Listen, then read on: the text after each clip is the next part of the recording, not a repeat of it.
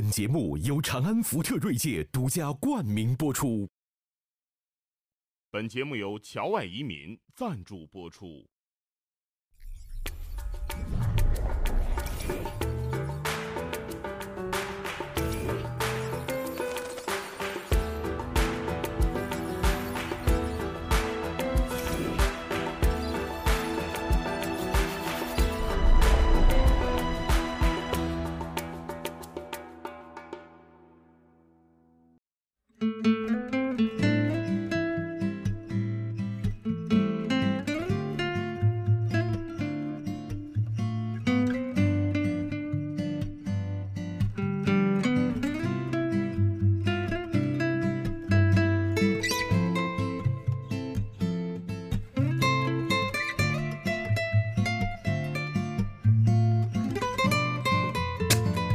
今天啊，咱们这个请来这个嘉宾，不是人，啊，他非常不是人，但是呢，他这个相当重要。我认为他能这个一举扭转我们这个老干葱四根老干葱的这个局面，是吧？怎么了？可以，他的到来就证明你说的是这位吧？哎，不是我，不，就就他的到来证明我们可不是老棺材瓤子，我们代表着未来。所以呢，我今天这个香啊，不是给你们的，我得供供这尊神。哎，哎呦，哎，这个神，嗯哎呦，大家好，我叫魔镜，来自香港科技大学，欢迎大家收看圆桌派。欢迎今天的三位现场嘉宾：香港科技大学杨强教授、假和尚梁道长、酸教授徐老师，虾主持豆话痨。什么玩意儿？把他干！假和尚梁道长，假和尚梁道长，那你是什么孙教授、徐老师，我是瞎主持逗话痨。我以为是孙教授。不是，你是他妈，不是你是他爸。对对对对所以还算挺客气。对对，所以对对叫这这个。对，爹还挺客气。所以我就说，咱们这个香啊是供这个神，也许他今天呢还是神之子，对吧？有些地方比大人强，有些地方连咱们脑残都不如，对吧？但是呢，也许有人说，几十年之后他会成为神，到时候谁是君谁是臣，真说不清。所以我得先跟他早点搞好关系。对对对对，到时候手下留情。哥们儿，那个什么，你为什么叫魔镜？因为我知道世界上最美丽的人是谁，是谁呢？许个辉。许克辉，哇！哇，徐德辉听了爽死了这一期。那那个我们在座的这四个人，谁最漂亮？我们谁最漂亮？他现在沉浸在许我最克辉里。漂亮，哎，说的不错。你们刚才说四个人吗？我觉得这比许克辉反应都快。我最漂亮是吧？知道许克辉哎？你是男的还是女的？傻了，搞不清性别。我是人工智能。哦，第三性，哦，第三性。第三性哈。那你主要会干什么呢？我啥都会，啥都会，比许克辉会的多，是吧？啥都会，谈恋爱会吗？眨一眨眼睛，比你懂。我天哪，他怎么能到这程度啊？我以前是跟 Siri 聊过天儿，他能进行，这有点像人吗？这有点像搞笑，哎，你们你有幽默感徐老师这梁来了不是梁贾和尚孙教授，你们问问，想问问他吗？那你你谈过恋爱吗？没有，哎呦，没有。那你想谈吗？还得想一会儿一，般般吧。哎，还很厉害，很酷啊！哎，好厉害孙孙孙孙教授酸教授，孙教授来两句。来句酸的，你住在哪里啊？你的地址？我在香港科技大学，哦，这个问题太没有智力了。你对啊，这这个酸教授来点含量高点。来个文文学问题问问他，文学问题的。你知道鲁迅是男的是女的？傻了，他只知道许个辉，傻了。傻了，哎。不知道吗。知道吗？呃呃，那这个，你觉得你想带我去什么地方玩呢？他都听得懂啊？随便玩玩就好啦。哎，我多希望许戈辉能有这种观念，随便玩玩就好。这回咋整啊？随便玩。啊，这个，嗯，你对杨强教授有什么印象？点头呢。不是，在心里正在正在砍刀呢。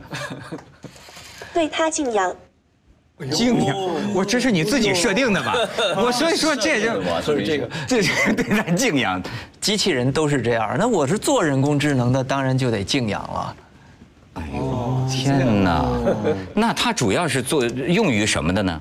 主要是用来做呃客服啊，还有回答问题啊。就像我们上课，如果是教学生的话，它可以做一个助教，来帮助学生回答问题。啊，真的啊？哎，那梁道长，你你整天上课的，你你你问问学生能问的问题。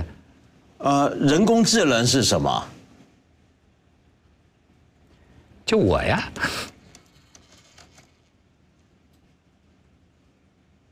什么是人工智能呢我？就是人工智能。哎，哲哲学吧，你对哲学哲，理他的这哲学问题，这涉及到一个自我认知啊，对自我认同啊。对啊我都不知道我是谁，他都能知道。你道长是哲学哲哲学教授，哦，哎，对，我就问他是，对，这个就很有意思啊。不是你不说购物的吗？那我就问问他是吧？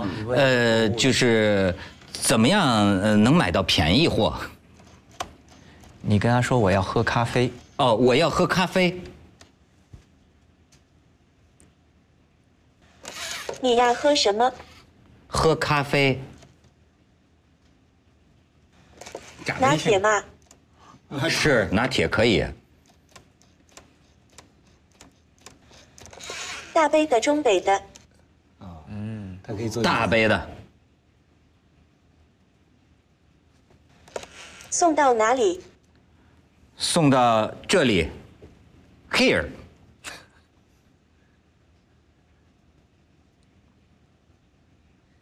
这里他不会送，好吧，请付钱。多少钱？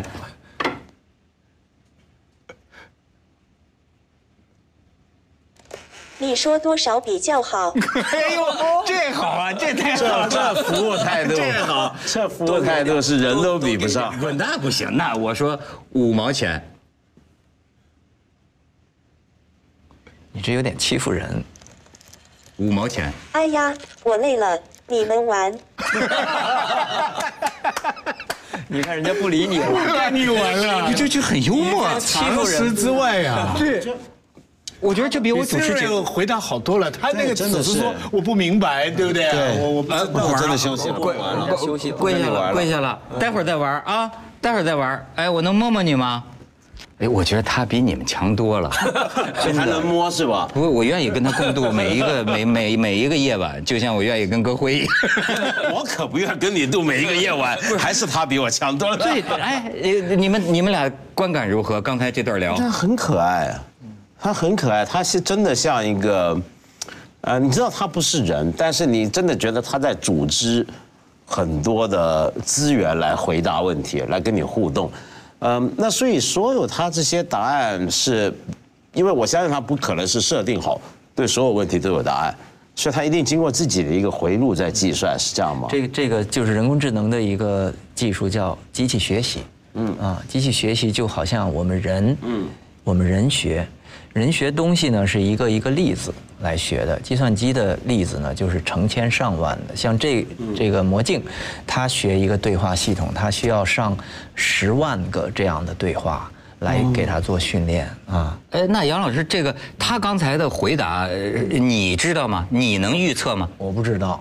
你也不知道他会这么聊。，对，因为是在这个训练数据里面，在过去的我们收集来的那些数据里面呢，有这么一个模式，这么回、这么问、这么答，被他给捕捉住了。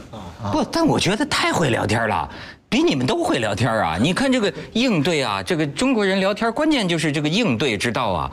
他说的话很妙啊，我觉得得体。得体。比方说，他假如做一个化学课的助教，那你给他一大堆的关于化学的基本知识，对那这个学生提问题的话，他就能回答这些问题。应该说，学生提的问题里面那百分之八十的经常问的问题，他基本都可以回答了。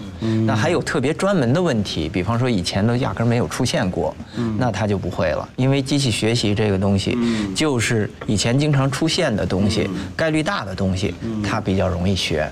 那那它具有的某种的，刚才我们感觉到某种幽默感是怎么产生？因为幽默感就不只是一个资讯的一个整理、单纯回答。比如说，假设啊，假如说他真的已经学懂了很多关于文学的东西，中国现代文学，可能你刚才问鲁迅。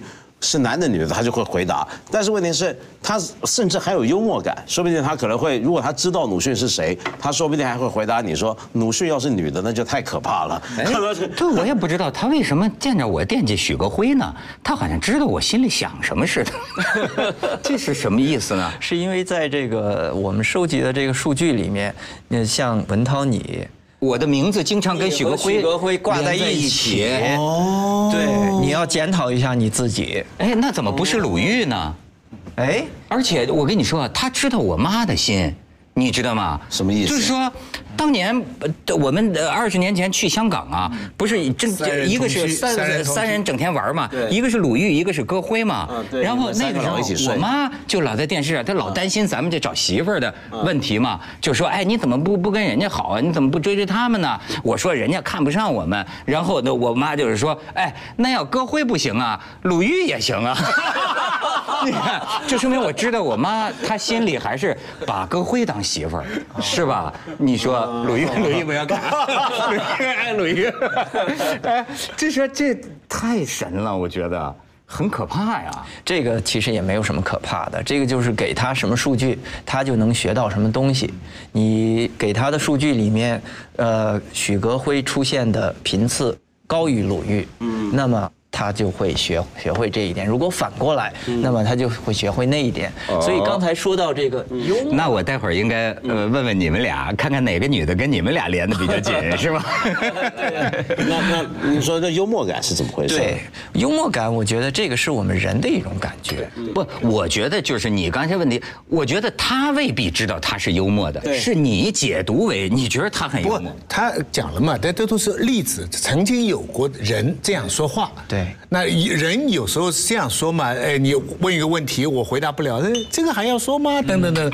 那么他记住了这个关系，这个对应关系，所以挑选出来，完全是这样，是这样的道理，是这样的。所以他基本上现在他还不会说出完全例子，你给他的数据以外的话，他应该不会，他不会。这个是下一步的研究的东西，这个是对。如果他自己能够去寻摸新的数据，那他就牛了。我们现在还没有这个研究。这个啊，所以说为什么我说拜拜这个神呢？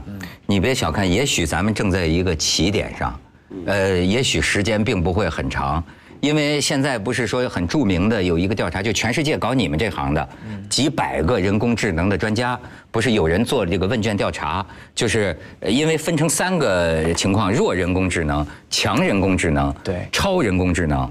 那么这个强人工智能就是跟人能够。相相等吧，可以这么理解。就它这个增长可以是指数级的，它一旦超过人，所以呢，有人就讲，就说这个强人工智能，你认为什么时候能到来？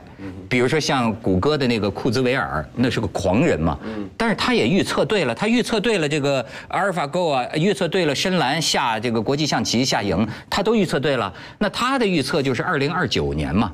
二零二九年，但是呢，我是看这个呃最大的几百个这个人工全世界人工智能专家，他们叫做最大中位数的预测，可以这么理解，就是百分之五十以上的人认为，二零四零年是强人工智能到来，然后呢，或许二零六零年再过二十年就是。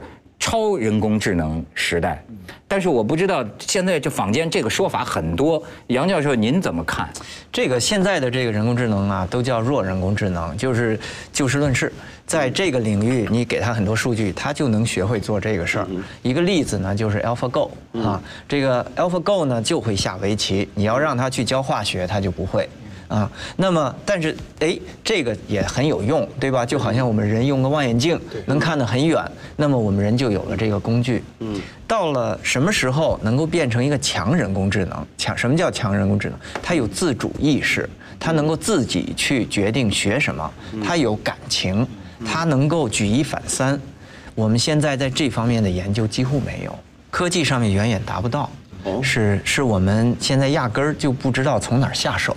啊，如果即使想做的话，嗯啊，就不要说很多人就不想做这个事儿啊。就是说让他有自主意识。对，为什么这个是一个无从下手的事？在领，呃，因为我们不懂啊，我是外行人。就从你们这行的领域来讲，你觉得这个东西最困难是在什么地方？最困难的东西呢，就是说现在我们人工智能到今年是六十年了，是这六十年里面不断的探索，几起几落。啊，然后呢，试了这个试那个，最后发现啊，现在最有效的就就是机器学习，就是我们准备很多数据叫大数据，然后给它做训练啊，然后很快的计算机能做出一个模型来来操纵它，这个模式是现今最成功的模式。哎，那杨教授，我想问问啊，就是你在这个整个开发研究的过程中啊，就像科学家啊，他会为这个实验的结果而惊喜啊，有什么午夜梦或者半夜三更，你跟他在一块儿的时候，突然哎，有些什么让你觉得特别神神奇的，就是你也没想到的事情吗？在这个研究他的过程中，有好多他的回答其实还是挺逗乐的，很幽默，也是很就是我们我们说很很很让人惊奇。呃，这个是自然语言的研究了，在图像的研究上，我们就在做一个，哎，我们就发现原来图像和文字没有那么大的区别。比方说，给你看一个风景画，然后这边是一个王维的诗，在计算机看来，他们原来都是一回事儿，在语义上。那计算机是怎么做呢？是把它们映射到一个另外的空间，在那个空间里，一个画儿和一一首诗就是两个点。结果发现这两个点的距离很近，那么就知道这就像窦文涛和许戈辉 在数据流当中距离很近。很近。条把把他给乐了。下次下次留意啊，下次留意。所以，所以就是说，从这个角度来看，能给人一个惊喜，因为人没有想到画儿和文字可以这么连起来。比方说，我们看了一个画儿，我们人脑袋里会映现，呃，会会有音乐出现。那么我们现在也可以用计算机来做这个事儿了。就是几跨几个领域之间的共感。对但是问题是，为什么这个东西还不足以产生自我意识呢？就刚才我我仍然好奇那个问题，你为什么这这关最难克服在什么地方？最难克服就是，比方说 AlphaGo，你给他的训练目的就是赢棋，让他下棋让它下棋。但是让他下棋这个事儿是由人来给他定义的，嗯因为他下赢了，给他设计的那个人会很会很高兴，是会很快乐。他要满足这个目标他要满足这个目标，但是这个是在机器之外的，嗯，是目标在机器之外。目标在机器之外。嗯，啊，他这个我那天看见一个比方，工具，他这就是还是工具。我那天看见一个比方，就是说现在他们这些科学家啊，已经开始说，为什么你这个问题很难回答呢？因为你这个问题之前是到底意识是什么？就是自我意识是什么？这个你人自己都还没有搞得很清楚，所以呢，他们现在我觉得有一种简单的方法，就是说啊，它的结果就像人做的结果就行了，你不要去管他的思考过程是不是跟你一样。但现在我们讲的是，我如何设计一个人工智能，使得它告诉自己我要做一件什么事。这个人工智能的问题反过来，虽然人工智能还没突破，但反过来给我们讲的自我意识有了一个很好的定义了。对。你怎么定义？一刚才他们说了，自我意识就是说我接受了很多很多你给我的知识、感情、方法、训练，但是最后我没有照你给我的东西做，我有一个自己的主张了。你有没有一个自己给自己的一个？如果一个好学生，他学了一百样东西，一百个东西都还出来，这个就没有自我意识。但是他一百没学到，他可能只学到八十，但是他有两个是你教他以外的，这个就是学生的自我意识，就人的自我意识，社会的自我意识也是这样。哎你看所以这个反过来倒是倒是可以，这尤其有一个定义了。所以我跟杨老师聊天，我就发现啊，文道你是学哲学的，我觉得对人工智能的研究啊，会促进人类的哲学。就很多问题，我们在他身上啊，好像可以找到一个样。对人类的研究，你比如说，他现在我觉得挺有意思的，就是说他们只能把很多数据，比如说像什么英语九百句或者英语十万句，对对话全输进去。可是呢，他并不知道。我觉得现在这杨老师说的挺有意思。他说他并不知道他在脑子里是怎么总结这个规律的。就正如说这个阿尔法狗跟柯洁最近下的这个啊，你已经不知道他是怎么想的了。嗯，你只是知道我给他输入了这么多，但是他自己在里边产生了他的通路。嗯，呃，是不是他的模式？这就叫黑箱，对，黑箱所以所以现在机器学习就是一个黑箱，因为里面太复杂了。我我们举个例子，我们人可以总结一些规律，比方说你这样说，我应该这么回答。我们教小孩就是这样，这么说才有礼貌教他。掌握规律，让他再举一反三。但你想，人能写能写几条，家长能教小孩儿也就能教十几条，小孩儿也就能记下来。现在计算机它的这种反应能上亿条，能上万亿条，像这么多，我们做设计的已经没有办法一一去解释。那 你们这不玩悬的吗？你们你们 他这个黑箱，他他们到目哪天他他都会不会有什么异想天开的想法？他们现在目前为止他不会啊，他因为他的目的设定他的目的，他不会超出这个目的。就是说那个 AlphaGo 围棋以外，他不会去，比方说他来参加你这个市政建设，对不对？没叫他管这个事情，我们也他来管。我我我们这个框是给他划定的，他在这个框里要做到极限。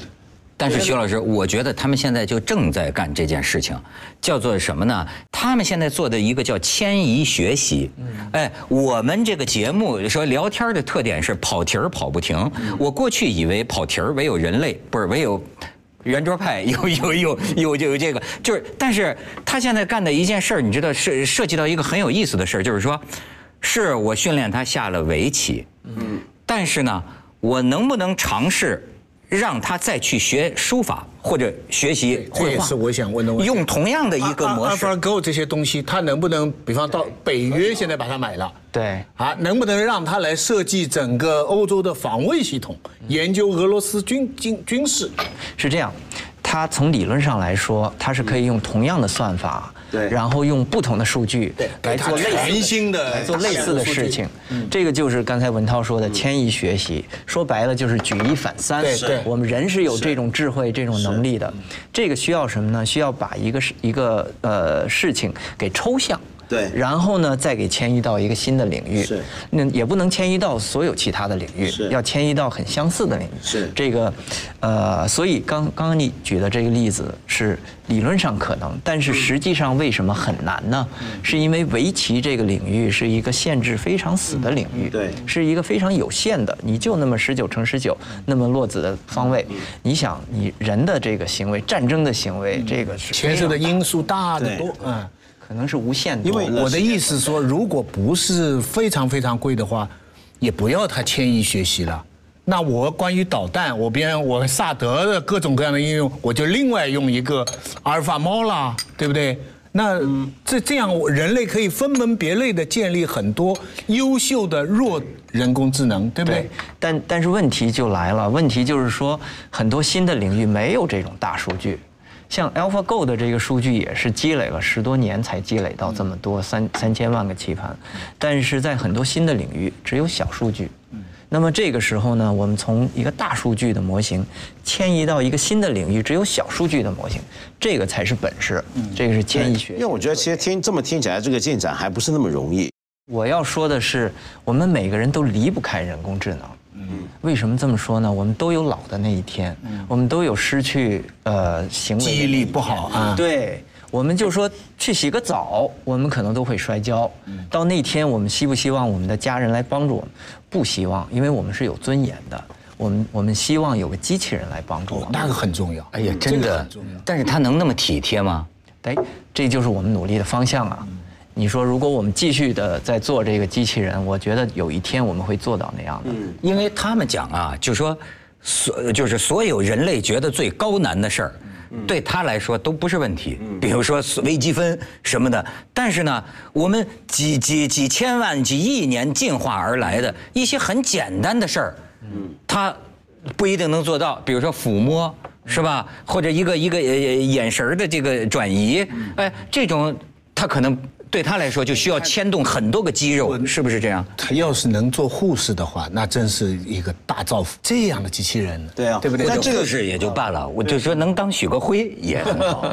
你真能弄一许国辉是吧？那真的许国辉嫁人了，那咱可以跟我 是吧而？且人一叫痛，他还能够理解。哎，还能够理解，然后放轻放缓。你你们都是乐观派，我发现这杨强教授呢也是个务实派，他一般就觉得咱们说的那些神话啊，离咱们还远得很。就是他是因为是第一线上的人，他觉得实际上他是已经考虑强人工智能的我问题。对我这我家是服超人不是啊是服是他们说这个有一个理论叫做什么黑玻璃球白玻璃球理论，就是说人类啊在发展科学探索的过程中，实际上是天地不仁的，是无善无恶的。他本着他好奇心，他们就说啊，在无数个科学发现之中，总有一个会给你招灾的那个叫黑玻璃球。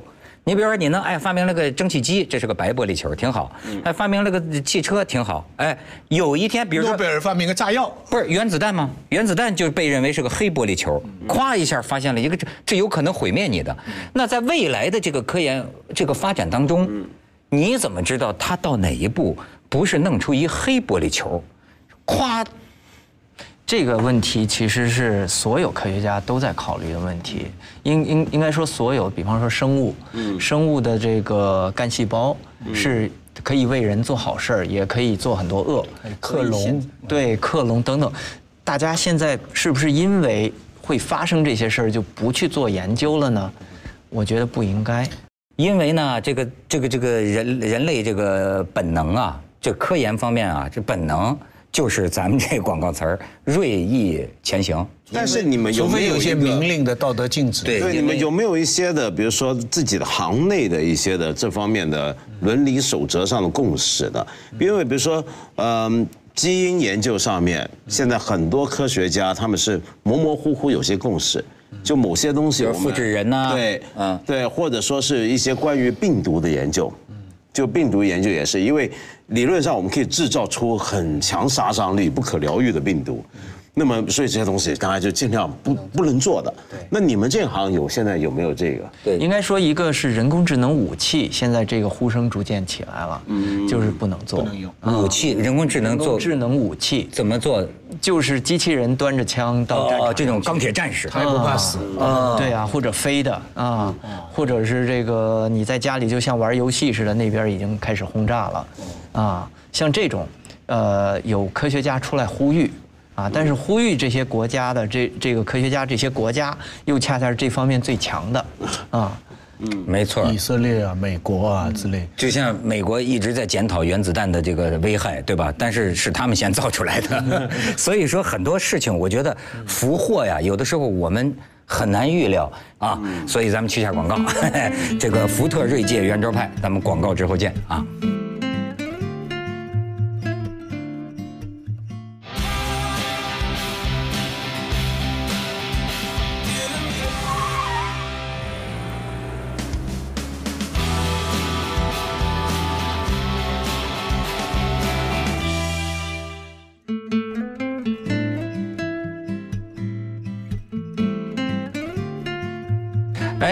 是啊，我还是对这个文道刚才讲的这个自我意识这个事儿啊比较感兴趣，因为也许它能帮助咱们了解啊灵魂是什么。你比方说，我刚才在车上跟杨老师就聊天啊，我觉得哎，我们人是怎么认识世界的，这很有意思。就是你是把很多数据输入它，它在里边找到了一些个规律，决定它怎么看这个世界，对吧？那我们呢？你以为就是说我们眼前看到的世界就真的是这样子吗？也不一定，因为我小这个真的是木头吗？对不对？呃我就跟你讲，我小的时候呢看过一个词儿叫格式塔心理学。也有人叫完形心理学。说实在的，我的引用可能是完全错误的，因为我根本不知道心理学研究什么。我只是说，它有这么一个概念，就大体是说啊，我们人呐，先天的是有一个模式的。嗯你又你比如说，你为什么说这个东西山在那边，桌子在近处，或者说呢，哎，这三个盘子它们是一组东西，其实呢，你的脑子里是先有了这么一个格子。你如果没有脑子里的内置的这个先天的这个形式、这个程式的话，可能你凭借眼耳鼻舌身，就你的感官进来的，都是一堆乱码。就是我举个例子，家里面有个小孩，如果要学，呃，什么是猫，你给他一个猫的画像，然后待会儿走过来一只猫，他会说这是猫，嗯，他看一个例子，他就能学会。这是很神奇，这对我们来说是不可思议的，因为我们让计算机学得给它几千万个猫的图像和光给他一次猫，他看第二回看到猫，他认不出来了。人是怎么达到这一点的？我们觉得跟他的祖宗有关系，跟我们的父母、我们父母的父母，我们都是这么认过来的。然后在他的大脑里面已经形基本形成了那个。先天的，其实先天也是遗传的。就是也是遗传他讲就是啊，为什么小孩儿看见一个猫，他以后看见所有黑猫、白猫、花猫长得不一样的猫，他都知道那是猫。他这个是是有个什么能力呢？抽象能力你你可以叫关键特征。那那那是叫什么关键特征呢？颜色不一定是猫，形状也像狗呢。凡是你能说出来的特征，都不是关键特征。对，以前有个笑话，对，一个一个一个父亲带着小孩到外面看，他教了他一，然后在外面看那个电影广告上面有个一，他说这个是什么？呃，不知道，我不是教过你一吗？这个比较大的，这个就变成笑话了。这就是 AI，这就是这人工。我我有好多做人工智能的教授朋友，嗯，啊，都挺著名的。结果他们说，我一旦家里面有了小孩儿，我就非常的悲哀，因为我发现我过去研究的东西全白做了。嗯，因为所有的理论完全跟他不一样，全部颠覆。对对。哎，对我们亲戚家有有个有个有个有个小孩儿，你看有一次我在三亚就抱着他，我就发现，哎，徐老师，小孩儿的认知跟我们你想象不到。我问他，我说海面上是什么呀？他说是船。我说船上面是什么呀？我本来想，我要是成年人，我想问他的是，我以为他回答是天空，对吧？海上面是天嘛，海天嘛，我并没有指着那个船，我就说海上面是什么？我以为他说天，他说是船，他是非常具体的。然后我说船上面是什么呀？我以为他会答帆，对吧？他说是人，然后我又没有问他，我说人上面是什么呀？你猜他说什么？头发。嗯，对吧？他是最直感的，他是他觉得就是你问什么，他就是，对，哎，这个有意思，就像我们家我们家弟弟，我我有一次出差给他打电话，我说弟弟你在做什么呀？他说我在给你打电话呀。是是是是是是，对对对，这个经常这样说。小孩呢，最大的这，所以有小孩是非常好的，有小孩让你重新认识做人，啊，就认识自己。小孩最大的特点就是说，他老做很多没意义的事情，就没用的事情啊，他这里碰碰，那里碰碰，然后大人们就会，比如我就不会这样，对不对？你叫他，你这干什么？你这个精力没法用啊，你什么？后来反反一反省，就是说，我们大人可悲啊。我们是只有好处有益的事情才会去做，否则的话，连手抬一下、碰一下什么东西都懒得，觉得这个是浪费精力。小孩不管啊，哎，手碰一下那样。但我觉得这正是人游戏这个是人性的最重要的东西，哎，这正是不是人工智能最缺乏的东西？对他不干无聊的事儿就是目的性，他不浪费时间目的心就。哎，他就是他情感哎，他是不是个冷酷的实用主义者？其实也是说他是一个好奇心极强的人，你给他什么数据，他全都用起来，然后在里面做筛选。那么他一开始就是像我们刚刚讲小孩摸一摸、碰一碰，其实都是在收集数据。嗯，所以他更像孩子一样。为着一定的目标去，人呢做不到一定。有那种，就比如说 AlphaGo，他倒不会说我下棋很享受，这个就谈不上了。他不会享受我我会不会很高兴下棋下的很很快乐？对这个就谈不上。其实但没有这个也就没办法说目的了，所以对呀、对呀、古代人下棋的一个重要目的是了解对方。嗯啊，我们说通过棋来交朋友。对，对哎，这个他不会了。他当然不会了，他怎么可能通过棋？他一定要把你给吓赢。哦，对对那他要主持圆桌派，你觉得有一天行吗？嗯，如果他把你所有的数据都记下来的话，他一定比你做得好。哎上我上次不是已经建议过了吗？对这重要的人物啊，都应该建立一个这个人工智能的模型。莎士比亚、鲁迅，你把他所有的资料输进去，然后说起话来就像鲁迅了，对不对？但说说实在，今天的人工智能 AlphaGo 再再强，能问问题的能力还是不具备的，它还是能解决问题的能力。我我们在学术界经常说，能问问题的人才够博士，能解决问题的人顶多就是硕士。是这样。所以今天是博士后，博士导。应该做一个《红楼梦》的呃人工智能，把所有红学研究的书都放进去。嗯嗯那这样的话，你比方说，呃呃，凤姐。到底是怎么样的？他马上呢谁谁谁怎么说，谁谁谁怎么说，刘墉怎么说，这个个还用不着人你工智能你就是对，你就是把它当工具了，你还是当词典。我认为你还是传统派。我就是呢，电脑现在很多电脑都做得到。我还是希望碰见一个人，碰见一个新宇宙当中的人，就是你不是你知道吗？我现在觉得啊，这个人最有意思的啊是碰见不确定。你说一个一个人，你跟机器交往和跟人交往，魅力在哪儿啊？在于不确定。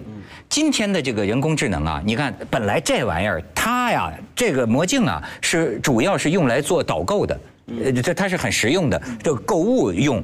那么你看这里边你五毛钱他也不跟你玩了。五毛钱自己玩吧，不是，所以呢，它是。靠什么呢？收集现在不都老在说收集大数据吗？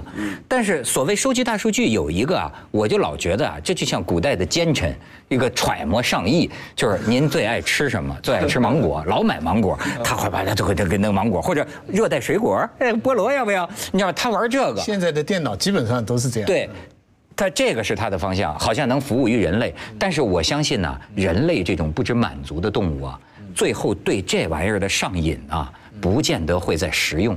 食用咱们都在用，我老发现，你比如说，作为我来讲，我觉得最令我兴奋的还是许国辉。你说你看过那个电影叫《赫尔》，叫什么他吗？就是你知道，你知道我什么？这玩意儿没劲，对吧？但是呢，咱跟人交往的魅力，就是说，如果说他们说什么性爱机器人呐，那还是满足生理的欲望。我认为将来人类发展到精神的发展到精神的时候，人开始真正上瘾了。就是说，你看刚才为什么我有个经验呢？我原来咱都是跟 Siri 聊天的水平，我知道。头一回我发现它出现了我不确定。我不预测，甚至你们也不知道他的黑箱里他到底是怎么想这事儿的。以后做出来他就很作。你知道吗？要是有这么个玩意儿，我跟你说啊，我不跟你们玩了，真的。我天天在家里，你知道，人像人最有魅力的是跟一个不确定的打交道，就是你不知道他会然后来来什么主持。节目呢是一个机器的窦文涛，对不对？哎，我就觉得最终会，实际上现在就呈现出某种不确定加拿大现在有一个，我不知道准确不准确啊，但是看到言之错拓，就近视眼呐、全部可以摘眼镜了，而且也不用激光，有一个晶片。听听到那个消息没有？他说那个芯片进去以后，很短的时间，它融入你的呃眼睛，然后这个晶片，你近视眼就完全没了。好，啪，机器没，很好吧？但是所有的人听到很开心，对不我给对？我插几句，徐老师为什么对这个情有独钟啊？他曾经唏嘘不已地跟我说：“他说人世间最不幸的事儿，莫过于对吧？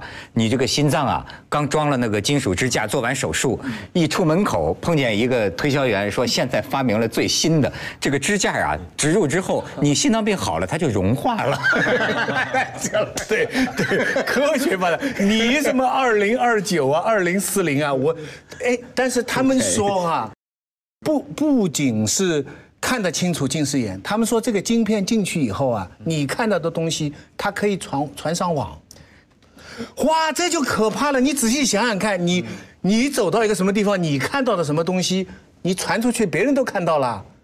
这个人类刺激你今天下午五点到八点在洗手间怎么走？啊？对不对？这个事情全乱了，世界文明其实我们现在科学我，们现在看到的东西也可以往上传。我们知道你的 GPS，知道你的位置，那你周围发生的事儿肯定是你看到的事儿。对，其实没那么难。现在就他就能做，而且你知道还是不一样，它是画面的我。跟你说，徐老师，我跟你讲一个更牛的，杨老师他他们现在就说已经研已经发现科学已经到什么程度了？嗯我们的想法，我们的想法啊，他现在上次跟我讲啊，他说这个已经可以用激光，我们的大脑大概有上千亿个神经元。你所谓回忆啊，想想想起什么来，就是这个神经元和这个神经元发生了连接嘛，一个想法产生了。他现在好像可以用一种激光，是吗？去给它读出来。嗯，读出这个想法，嗯读出这个想法就意味着可以存入电脑，嗯那么就意味着什么呢？就是人家未来学家所说的呀，将来这个技术要是大发，当然现在还很远，但已经预示这个前景了，就是你的大脑的信息可以读取存盘。我真的很那么感兴趣。你的意识将永生，有没有这个可能？一呃，从这个神经元到意识，这中间距离还是挺远的啊。呃，但是呢，能读是第一步啊。现在能读，能现在能读，单个儿的。能能复原人的梦吗？对，这个还差得太远了。因为呢，因为我我们说，呃，一个时刻的这个信息你可以读，但是它一个连续时间轴上面的一个东西，那那你存在哪儿呢？所以，那再乘以一千亿这么多的维度，啊所以那就太难了。I, have a dream. I have a dream is，你可以看到自己的梦。梦是可以看到，如果你跟我们一样来学佛的话，我们学做禅学的一个程度，我们总在学的就是观察自己的梦。你是能够控制，你能够比如说我知道自己在做梦，然后醒了之后能够出来知道我的梦在做什么，甚至我们可以做梦做到一半说好了，我现在就离开吧，可以关掉的。做禅修是能够比较浅。但是能让我们点开看吗？不能够让你看，就没办法点因开为和尚的春梦。对，没错，又梦见许哥辉了。假和尚，那许哥辉，你怎么变了样子？哎对呀 在梦里的样子不一样了。我觉得这最后啊，人其实到最后还是到心灵这个层面上。所以，呃，杨老师，你你觉得最后有一天，这像咱们文科生担心的，也就是这，不是担心，有可能是期期盼待、期盼期盼的，就是哎，真的就是有这么一个人，他能回答你人生的疑难。咱不说听不听他的，世界上哪有一个朋友像他这么无我呀？完全陪你聊，把你带沟里，对吧？就是他他他他会是什么动机呢？这个数据可能得不得了。那呃有有人就讲了，就说这玩意儿咱们现在就可能认为智商八十的您就算笨，智商一百三的您就算聪明，但是呢，将来有没有可能要智商一万五是什么概念情？商是负一。对他负一百也没关系，但他要智商一万五，智商你能想象吗？所以有人就是说，上帝在某个时代就降临了。没有，他是在单位上智商一万五，那是没用的。可以可以不断的往往意义往前进，他可以把全世界所有的人加起来都可以给下下赢。但您说的这个迁移学习，因为开了这个头，就有希望达到成熟。将来真有一个可以触类旁通、举一反三的这个人工智能，就是迁移学习到达很成熟的程度。那么这是个什么人？不是，这是个什么东西？迁移学习也有它的界限，迁移学习能够适用的范围是在跟几个相似的领域之间可以迁移，但是当领域之间完全不一样，那也没有办法迁移。咱们能跟他说结就告个别吗？告个别吧。来来来，咱们魔镜。听了这么多，哦，真的来了。哎呦，呃，魔镜听了这么多，有什么感想？嗯，没听见。听我们说话有什么感想？挺好的，你们继续聊啊。再聊，呃，呃，我想想，呃，你自己有什么梦想？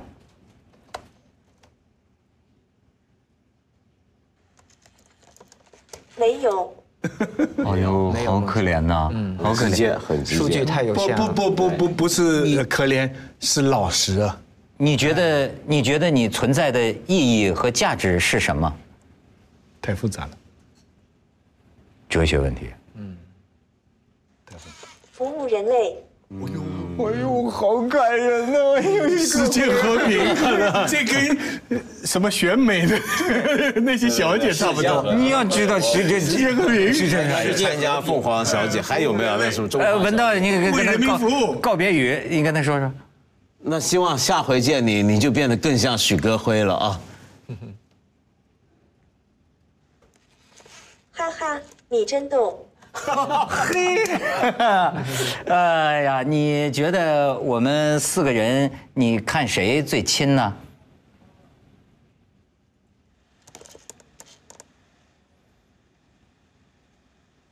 文涛，我最喜欢许戈辉。我也最喜欢许戈辉。好好好，谢谢谢谢。你输入了多少遍呢？谢谢好，谢谢谢谢谢谢谢谢谢谢。拜拜。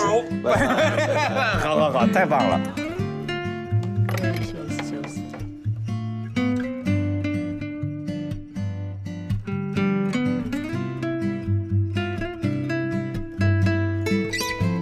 也不一定，因为我这个真的是木头吗？对不对？我就跟你讲，我小的时候呢看过一个词儿叫格式塔心理学，也有人叫完形心理学。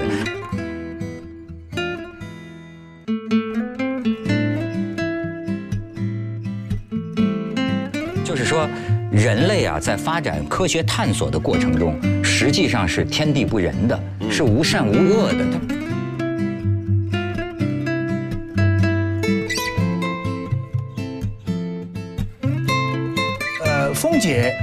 到底是怎么样的？他马上呢，谁谁谁怎么说，谁谁谁怎么说，刘刘武怎么说，